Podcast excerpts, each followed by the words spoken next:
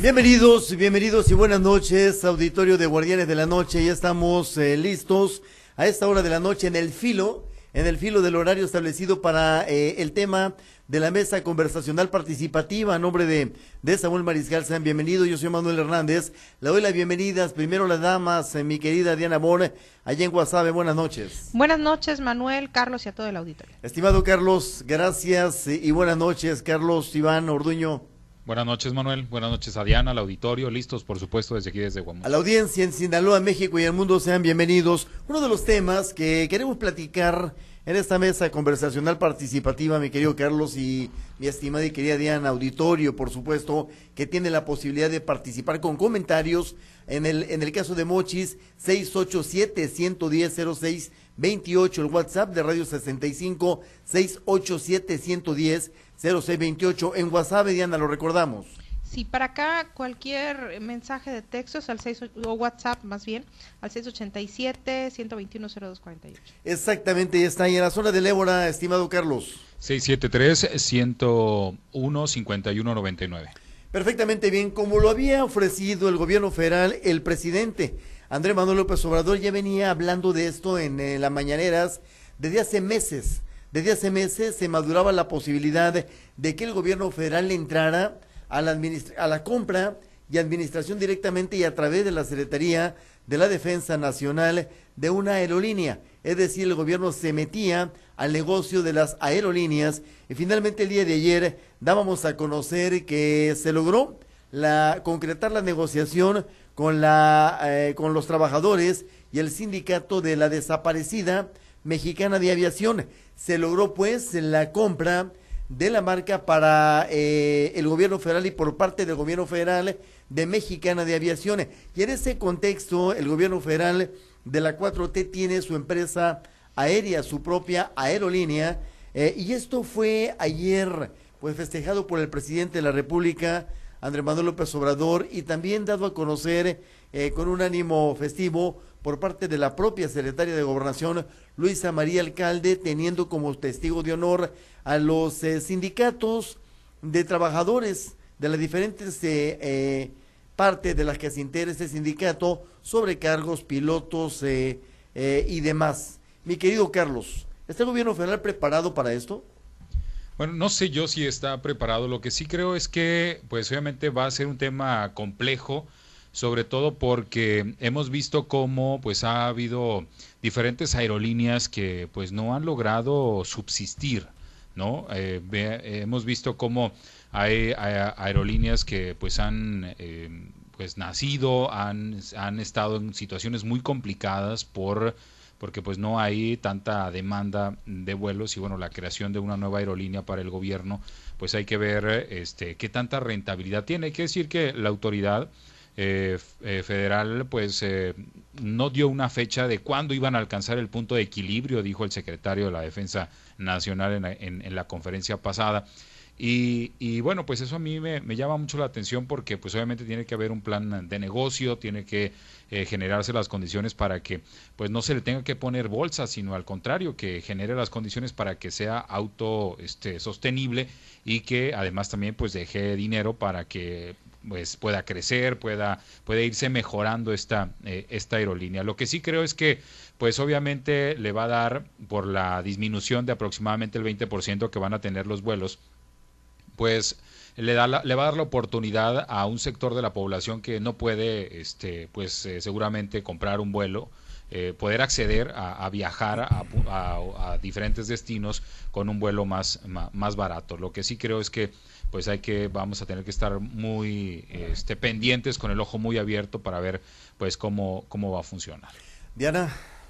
Pues si lo planean echar a andar para finales de año, eh, yo creo que tienen que eh, avanzar rápido, ¿no? Porque no tienen hasta ahorita un plan de negocio, no se tiene un equipo de colaboradores completo, eh, simplemente esta instrucción, entonces yo creo que, que tienen que avanzar rápido y tienen que garantizar que el servicio que van a ofrecer pues es adecuado independientemente del costo.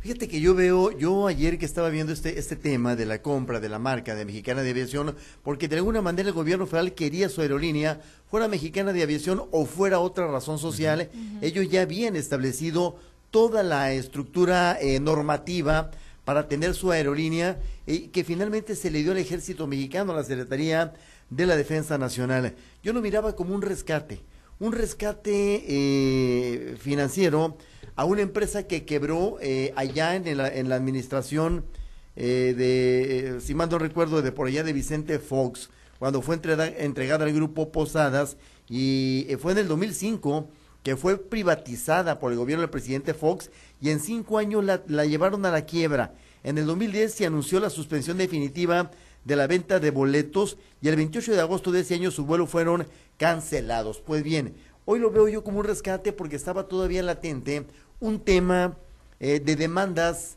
eh, laborales de un sindicato muy fuerte que es el sindicato de, eh, de pilotos, sindicato de sobrecargos y demás había mucha gente, muchas familias eh, esperando este, este momento, es decir, se compra de parte de, del gobierno federal, se hace una valoración de lo que se va a, a, gastar en la adquisición de la marca, de la marca que es mexicana de aviación, para pues eh, aliviar a los más de siete mil trabajadores y sus familias. Es decir, yo lo estaba percibiendo como un rescate.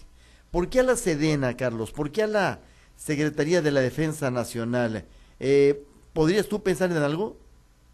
Pues yo creo que es porque de alguna manera ellos tienen este eh, tienen personal que le entiende un poco a este asunto. Digo, pues son los Ajá. que tienen la Fuerza Aérea Mexicana, tienen, saben de, de, vuelos, saben de aeronaves, saben de este tipo de cosas. Aquí el asunto es saber si saben hacer negocio con eso. Pero y, no saben de vuelos comerciales. Es lo, eso es a lo que me refiero. Aquí el Exacto. asunto es ver si saben hacer negocio, o sea, si saben si van a saber cómo operar una empresa como tal, eh, porque pues ahí es donde va a estar eh, precisamente el, el, el, el, meollo del asunto, porque sí saben de aeronaves, saben cómo funciona el, sector, porque pues están de alguna manera involucrados un poco en eso.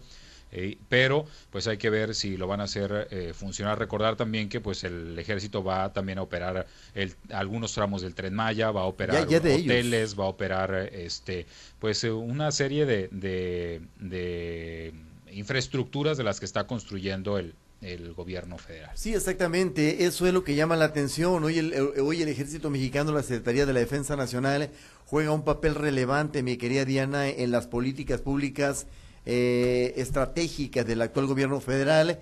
Eh, y en ese sentido, Diana, se ha discutido mucho si esta inversión, bueno, si este dinero, el presidente le llamaba inversión el día de ayer, eh, si este dinero que se va a gastar, no solamente en la compra de la marca, que más de 815 millones de pesos, sino en la, en la, en el equipamiento de la infraestructura eh, aérea, es decir, la, la, la compra de los aviones, la compra de los aviones eh, que se van, con los que van a atender esta, esta aerolínea, es decir, eh, si ese recurso estaba presupuestado, se ha discutido mucho ese punto, porque el gobierno tiene todavía muchos pendientes eh, sociales con la población, Diana. Pues veremos que haya transparencia, ¿no? Y que pronto se, mira, se explique. Tocaste un tema fundamental, todavía no lo quería abordar yo. ¿Por qué eh, la Secretaría de la Defensa Nacional? Eh, yo he leído con atención este tema porque me llama mucho la atención por qué la Secretaría de la Defensa Nacional se va a hacer cargo de la administración de esta, de esta aerolínea. Hay varias cosas muy interesantes, varias cosas muy interesantes.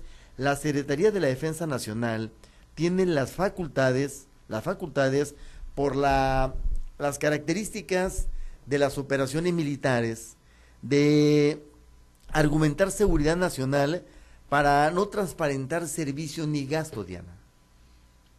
Pues sí, pero tú estás, estás diciendo tú primero que el tema de la compra de, las, de los aviones, ¿no? Uh -huh. Y de, de, esta flota, por, flotilla, por decir de alguna manera. Sí. Entonces, ahí es donde pues se tiene que transparentar. Evidentemente lo otro que estás diciendo también, pero en el caso de la inversión, yo creo que sería lo que más nos estaría preocupando que se diga la brevedad. Y lo demás, insisto, como comentaba Carlos, hay que esperar y, y, desear más bien que sepan hacer negocios, porque es un recurso que se está invirtiendo por parte de todos los mexicanos al final de cuentas. Totalmente de acuerdo. El presidente ha dicho que hay que separar eh, lo público de lo privado, sin embargo, para hacer negocios están los empresarios y las amargas experiencias esas sí no las podemos evadir eh, ni soslayar, mi querido Carlos, eh, los eh, contubernios, los acuerdos, los compromisos de campaña han llevado al lastre a este tipo de negociaciones en otros gobiernos y, y esta es una muestra de que el Grupo Posada no pudo con Mexicana de Aviación. Sí, efectivamente, yo creo que es muy importante que la autoridad, el gobierno, pues tenga muy claro que pues estas inversiones se están haciendo con eh, los recursos de todos y que pues lo importante sería que pues sean exitosas para que eh, no sea dinero este, tirado a la basura y que de alguna manera pues eh, los beneficios que se puedan generar pues eh, sí lleguen a la población que está pagando estas estas aerolíneas. Por ejemplo en este caso que los vuelos que van a ser más baratos que en otras líneas en otras aerolíneas pues que sí beneficien a sectores que no pueden comprar un boleto de avión porque es 20% pues más caro que lo que va a costar en Aeroméxico perdón en, en Mexicana de Aviación. Entonces este, yo creo que la, autoridad pues tiene que eh, pues eh, buscar la manera en la que sea este rentable esta eh, pues, esta aerolínea. A mí me llama mucho la atención, por ejemplo, que la mucho de la de la crítica que se ha hecho a esta este, nueva compra, la oposición, sobre todo en redes sociales, se esté criticando mucho, pues el diseño, se esté criticando mucho que me ha tocado ver muchos eh, videos al respecto sobre que pues pitaron las turbinas rojas de los aviones por el comunismo y este la bandera de México está pintada al revés, cosas de ese tipo en lugar de el avión del bienestar. Sí, en lugar de estar me parece en lo de fondo, efectivamente, que tiene que ver de dónde van a sacar los eh, cuatro mil millones de pesos, si va a ser a través del Banjército, de algún préstamo, si va a ser a través de la Secretaría de Hacienda, a través de Banobras, a través eh, de, de dónde se va a sacar este recurso para la, el arrendamiento de las de las aeronaves que van a utilizar y que por cierto pues ya se dijo que va a ser en septiembre si mal no recuerdo Manuel que se van a poner a, a, a, vender los boletos para que pues en diciembre, en diciembre, salga el primer vuelo que principalmente va a estar va a ser operado desde el AIFA y desde el aeropuerto de Tulum. Sin embargo pues va a tener también operaciones en el aeropuerto internacional de la Ciudad de México sobre todo porque alguna de la infraestructura que pues adquirieron con Mexicana de Aviación pues está precisamente en el aeropuerto de la Ciudad de México. y, lo que tú comentas se preocupa eh, eh, Carlos que no se fijen quienes están ahí arriba criticando esta operación, que no se fijen en el fondo del asunto. Tantos millones de, pesos del erario público derivados de las contribuciones de los mexicanos pudieron haber permitido atender otras áreas que están ahorita demandando atención, que en el año que viene difícilmente se van a, se van a fijar en ella, Diana, la seguridad social, eh, la ramificación de la pobreza, si bien es cierto, se está diciendo que que disminuyó, eh, sigue habiendo una pobreza eh, que asusta, una pobreza que, que, alarma en nuestro país. Es decir, hay cosas que atender desde el sector público para que el sector público se esté metiendo a las áreas privadas y le compita al sector privado, Diana. Bueno, pero en el caso, por ejemplo, de la pobreza, pues lo afortunadamente se está disminuyendo, ¿no? No en los índices que todos quisiéramos. Es muy relativo, ¿eh? No sé si te metiste el análisis del Coneval. Pues es lo que estás precisando, yo estoy contestando lo que tú estás eh, argumentando. Y en ese sentido, lo que sí puedo señalar y me gustaría precisar es que considero que el gobierno está, eh, pues de alguna manera buscando una vez más, y de esa forma lo veo, eh, que los en el caso de, de, las personas de escasos recursos, pues seguir teniéndolos, ¿no? Por el tema de los, de los programas sociales, el tema de una aerolínea que va a ser más accesible para ellos. Entonces, de alguna manera, eh, pues están tratando de darle una, una vida o algún que, que, normalmente o que en estos momentos, en estas condiciones actuales no las tienen, pero tampoco sé si eso es lo que en estos momentos la gente está necesitando. Yo creo que, por ejemplo, en el tema de salud que mencionas, Manuel, en lo que eh, respecta, por ejemplo, con, el, con el, el programa IMSS Bienestar, en el que la gente pues puede ir a cualquier hospital a recibir atención ahora sin ningún tipo de afiliación, sin la necesidad de realizar un proceso previo para este tener una cartilla que te diga, ah, es que yo estoy afiliado al Seguro Popular y me pueden atender, yo estoy afiliado a este programa, entonces me van a poder atender. Yo creo que sí, me parece que mucha gente puede eh, estar confundida y yo sí creo el que a la hora de que les preguntaron si tenían seguridad social o no, pues mucha gente dijo que no pero en este eh, momento la gente puede acudir sin la necesidad. Obviamente hay que hacer un proceso para registrarlos y demás, pero no necesita tener una, un registro previo para poder recibir atención médica. Y entonces el, eh, el, que sí se haya disminuido eh, la pobreza, hay quienes dicen que bueno, la pobreza extrema no se disminuyó, pero yo creo que pues tiene que ver también con los parámetros en los que se evaluó, qué se preguntó y cómo se preguntó, que a veces también pues muchas preguntas suelen ser confusas, como en este caso la de la, de la seguridad social, que ahora la gente puede ir a cualquier IMSS, a cualquier hospital, este IMSS Bienestar, y lo van a atender sin necesidad de que esté inscrito en, en, en, un programa en específico para recibir atención. Bueno, es, que, es, que eso precisamente que comentas, Carlos, mucha gente no lo sabe.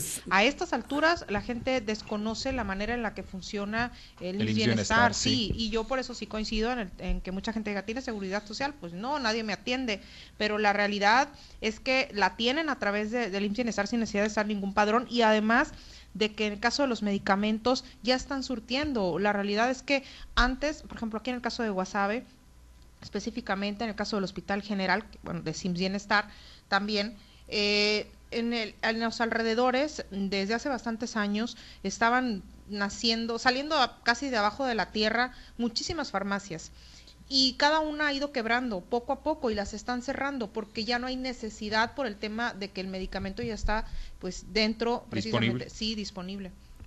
Adentro de las farmacias no de, de los hospitales. Sí adentro del hospital sí también aquí en esta región por ejemplo aquí en Guamuchil sí en las inmediaciones del hospital general pues sí hay muchísimas farmacias porque antes este pues si no había un medicamento había que comprarlo rápidamente eh, afuera y ahora las condiciones son un tanto diferentes. Pero sí creo yo que eh, la gente antes decía, no es que no voy, si no estoy afiliado al Seguro Popular, voy a ir al hospital y me van a cobrar. Y ahora pues no, este, una de las, de las políticas que ha implementado el gobierno ahora pues es que pues, no hay cajas registradoras en los hospitales y que la gente pueda ir. Obviamente hay que hacer un proceso para que se registre su expediente, para que este, la gente pues tenga ahí su, su expediente médico, pero pues ya no hay necesidad de, estar afiliado a algún programa en específico para recibir atención médica gratuita. Pero es contundente lo que Coneval dice en ese sentido, Carlos. El Coneval establece que 50 millones de personas en México carecen por acceso a los servicios de salud. Los números son alarmantes. 50 millones. Pasó de 20.1 a 50.4 millones de personas en situación de carencia por acceso lo dice el Coneval, a los servicios de salud. Sí, son los datos que, menciona este estudio. Y, pero bueno, ahora este, lo que la ciudadanía pues tendría que conocer es que puede atenderse sin ningún tipo de proceso de afiliación, solamente hay que ir a los hospitales sin bienestar para recibir este, atención médica y además pues sin tener que, eh, pagarlo. También hay que este, em, también hay que resaltar que en los últimos años este, mucho de eh, la atención que se registró eh, durante el proceso de la pandemia fue muy focalizado en el tema de la, de, la, de la atención médica para atender los pacientes por COVID-19. Y por ejemplo, en lugares donde muy recónditos, donde no había especialistas, por ejemplo, en la sierra, donde solo había un dispensario médico, pues esos no estaban abiertos porque la condición no lo permitía. Este, de que el médico se trasladara o donde había un centro de salud allá alejado en, la sierra, regularmente esos este, pues no estaban porque la atención se estaba eh, focalizando en los puntos de mayor este contagio en, en, los centros urbanos, en, lugares donde pues había más personas con, con, contagios. Entonces, yo creo que eso también pudo haber influido a la hora de que la gente decía, bueno, si tenía o no tenía acceso a los servicios de salud. Bueno, sí, efectivamente es un tema ah, bastante, bastante interesante de análisis, sobre todo de análisis eh, puntual. Lo del Coneval lo estamos viendo desde la superficie como ayer lo mencionaba el presidente, el presidente nada más se refirió al tema de la pobreza, pero no a los otros renglones que el Coneval tome en cuenta y que sí están para llamar la atención. Pues son los temas, eh, Carlos, eh, Diana, que ocupan la mesa conversacional y que están ocupando también la conversación eh, de la población en general, no se diga de los protagonistas políticos del momento.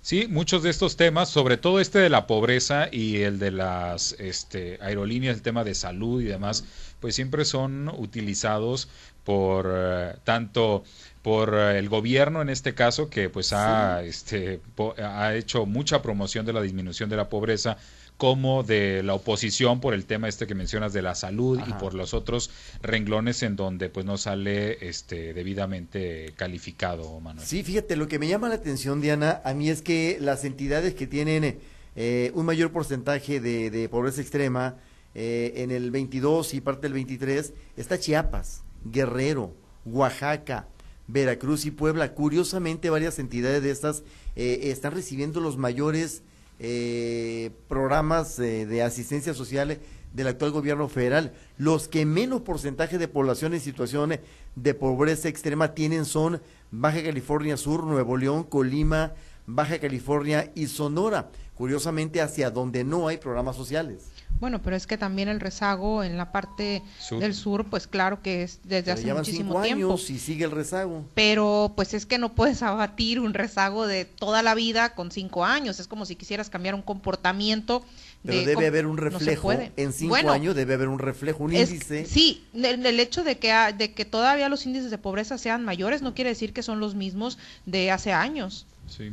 Además también las condiciones económicas, por ejemplo, del norte de Baja California Sur, que es un eh, estado pues muy turístico y con una población muy pequeña, el estado de Sonora, este que es un eh, estado pues muy industrializado, sobre todo por la parte en la frontera donde hay pues eh, mucha industria y, y que también eso tiene mucho que ver. El tema de que la pobreza se focalice en el sur es porque muchas de las empresas prefirieron instalarse en el norte por la cercanía con Estados Unidos. Entonces eso les abarataba muchísimos costos, generaba muchas condiciones que beneficiaron a, ese, a esta zona de, del país. Y la zona sur pues se fue rezagando y quedándose solamente como pues el polo turístico que hay en Cancún, algo, en Chiapas, algo en Oaxaca, pero pues eh, Guerrero pues eh, casi prácticamente casi nada. Pero sí yo creo que eh, por ejemplo estrategias como la de generar condiciones para que pues la empresa cervecera de eh, Constellation Brands dejara de estar en Baja California Norte para que se fuera a Veracruz. Ese tipo de cosas pues ayudan a que eh, pues gente pueda tener empleo y que esta condición de pobreza pues eh, disminuya. Por ejemplo, ¿qué, ¿qué, fue lo que provocó que pues, en Nuevo León estuviera este, eh, esta empresa de, autos Tesla, y no en Chiapas? Bueno, pues las condiciones. Hay una carretera que va directa desde este, Monterrey hacia la otra planta que tienen en, este, en Estados Unidos. Hay una cercanía, ahí están muy cerca las, este, las maquilas donde van a producir todos los implementos que llevan estos vehículos. Entonces, entonces no va a haber un gasto de, traslado para estos, para comprarlos. Entonces hay muchas cosas que, influyen que, que no permiten que la zona sur del país pues sea atractiva para, para muchos inversionistas y es lo que pues está tratando de cambiar con el corredor interoceánico, con el tren Maya y con todas estas cosas. Veremos, veremos, dijo el ciego. Ahí viene ya la prueba del, del tren Maya, va a ser el 1 de septiembre. Eh, junto con el informe que va a dar el presidente, lo van a abordar para hacer un viaje eh, relativamente tranquilo, no a la velocidad que alcanza el tren. No vaya a ser que se descarrile, lo dijo él mismo esta mañana. Y que hasta ahí llegue, ¿no? Y que hasta ahí llegue, vamos a ver. Esperemos que no, por el bien de México. pues es que es, una gran oportunidad. Yo creo que yo, este, yo siempre eh, comparaba México con Europa, porque siempre hemos tratado de ser este, como países de primer mundo, como los europeos y como otros países, y allá la mayoría de la gente se mueve en tren, o sea, la mayoría del transporte se ve de país a país en tren. Y en nuestro país pues solamente las carreteras y bueno, esta oportunidad que ahora se está dando con la con el Tren Maya, pues esperemos que, que funcione para poder este pues eh, competir con otros eh, con otros países tener un transporte que sea accesible que sea este también ecológico como el tren Maya y que funcione bien para beneficio de todos porque pues hay que decir que se dejó de hacer mucha obra este social eh, carreteras, pavimentaciones y cosas de esas porque el presupuesto se destinó para estas obras. Entonces, que tiene que funcionar, tendría que funcionar para que este pues no ese dinero pues no se vea como un elefante blanco ahí en estas obras y que en realidad pues deje beneficios para Ese es el reto, ese es el reto fundamental. La historia habrá de juzgar qué pase con el Tren Maya y qué pase, por ejemplo, lo del Istmo de Tehuantepec me parece extraordinario a mí, ¿eh? ese sí me parece extraordinario. Estás compitiendo con Panamá. Exacto. Pero bueno, así es los temas. Compañeros, es viernes, Milagro, que no me dijiste nada. Diana. ¿Por qué? Porque es viernes y ya son las nueve de la noche con... ¿Y, y, tendría importancia que te dijera, de todas maneras, si ya sabes qué horas son. Oye, ya vámonos hasta las nueve y media. no, ya me andan rondando aquí los del más allá, los eh, compañeros. Ah, Diana, vos muchas gracias, Diana. Felicidades, eh, pues, eh, a tu a tu pequeña, ¿fue la que cumplió años? Sí, eh, desde el 9. Sí, pero estoy viendo las, las, las redes sociales. Felicidades, mi querida Diana. Buenas noches. Gracias, buenas noches. Estimado Carlos, buen fin de semana, buenas noches. Buen fin de semana, Manuel, buenas noches. Sobre todo a la audiencia, gracias.